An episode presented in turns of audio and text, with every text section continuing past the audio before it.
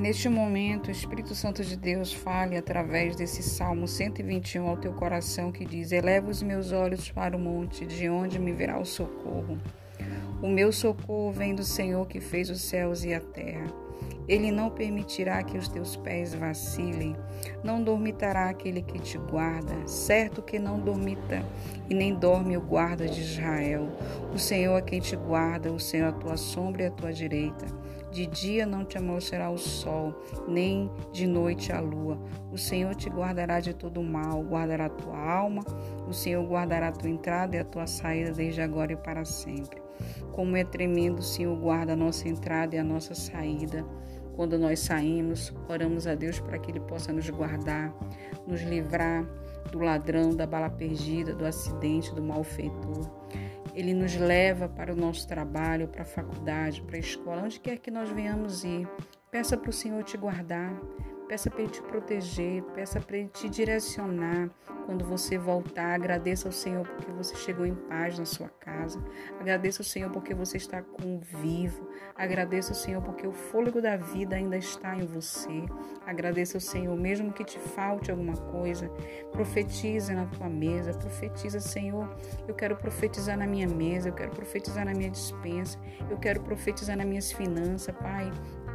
Se eu tiver desempregado ou se eu tiver empregado, abençoe este lugar que eu trabalho. Senhor, venha multiplicar esse recurso para que eu venha suprir, para que eu venha honrar os compromissos. Pai, perdoa se eu tenho falhado, perdoa se eu tenho murmurado. É assim que nós temos que falar para o Senhor, falar para Ele o que nós pensamos, o que nós queremos dele. Nós queremos ser transformados, nós queremos ser libertos. Se você nessa tarde precisa ser transformado por Deus, clame a Ele que Ele vai vai te libertar.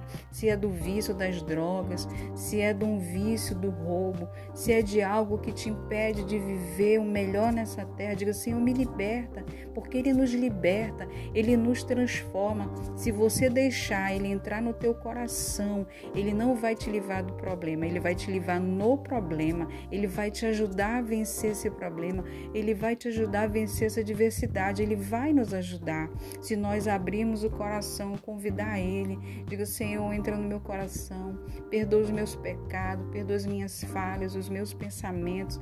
Muda este velho homem, esta velha mulher, para que eu venha ser abençoado, mesmo com dificuldade, mas eu não vou desistir porque o Senhor está comigo, como diz aqui na tua palavra no Salmo 121.